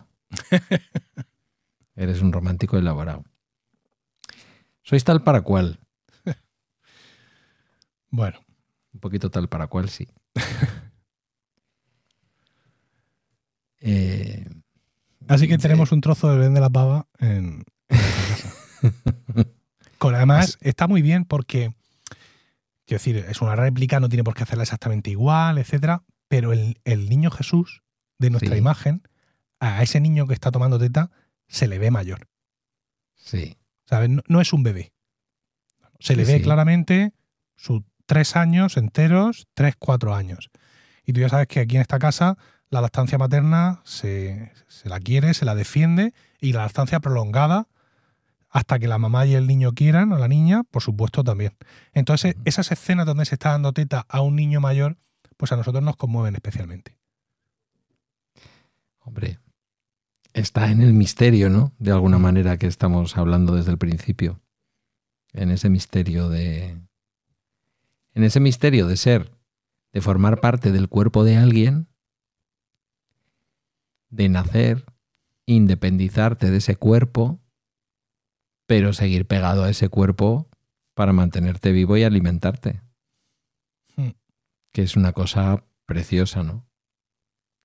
Que es lo mejor que una criatura puede, si, si es posible, ¿no? Porque tampoco hay que culpar a quien no puede, pero si es posible, es una de las mejores cosas que una criatura puede recibir cuando llega a este mundo.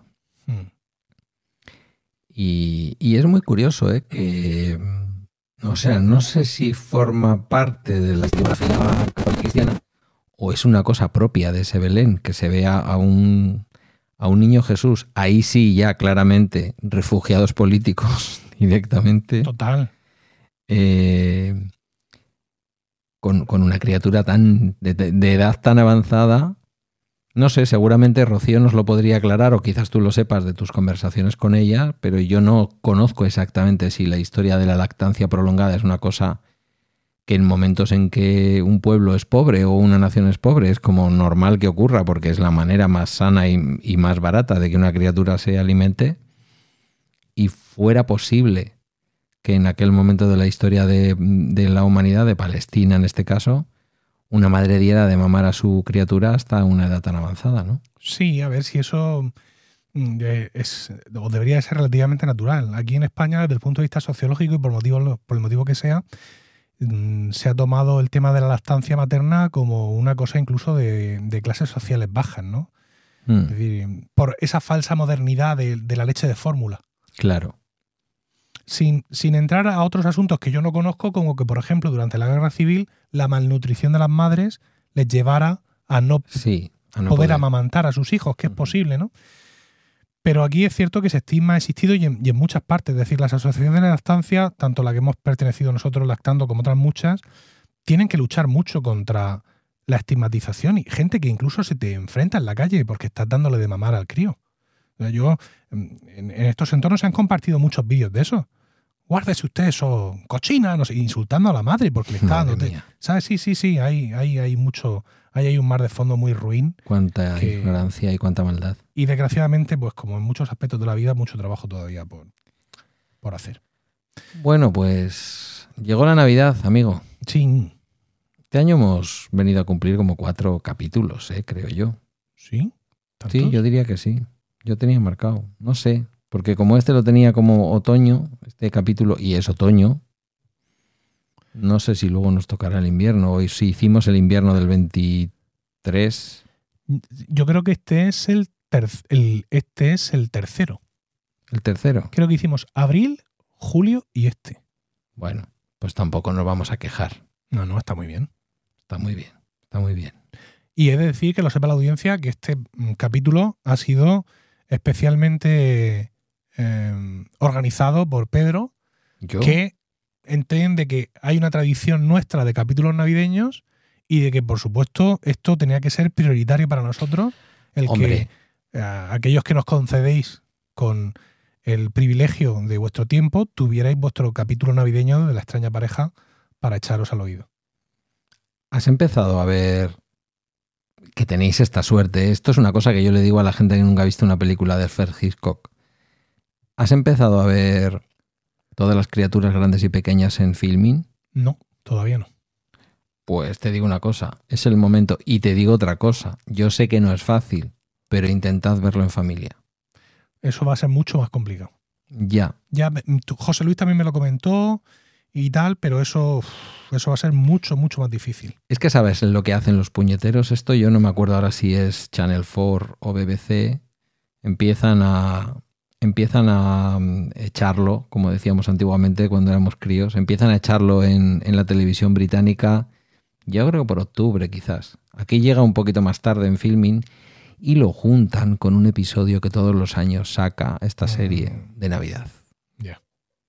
Y eso es, bueno, en muchas casas de España te diré. Te diría yo que con todo lo modernos y los gafapastas que son, o medio somos, los seguidores de Filmin, a la tribu a la que te has unido recientemente, Sí. eh, ese capítulo está convirtiéndose en el qué bello es vivir de la, de la televisión. Bueno, en cualquier caso, te diré una cosa. Se puede ver el primero de los capítulos navideños incluso sin el contexto de haber empezado la serie. O sea que Mm, ahí te lo dejo. Muy bien. Nos toca despedirnos una vez Sí. más. Muchas gracias por el tiempo que has dedicado a escucharnos. Esperamos que te lo hayas pasado al menos la mitad de bien que nosotros nos lo hemos pasado haciéndolo para ti. Un abrazo, feliz año nuevo y hasta la próxima. Y feliz Navidad. Hasta la próxima.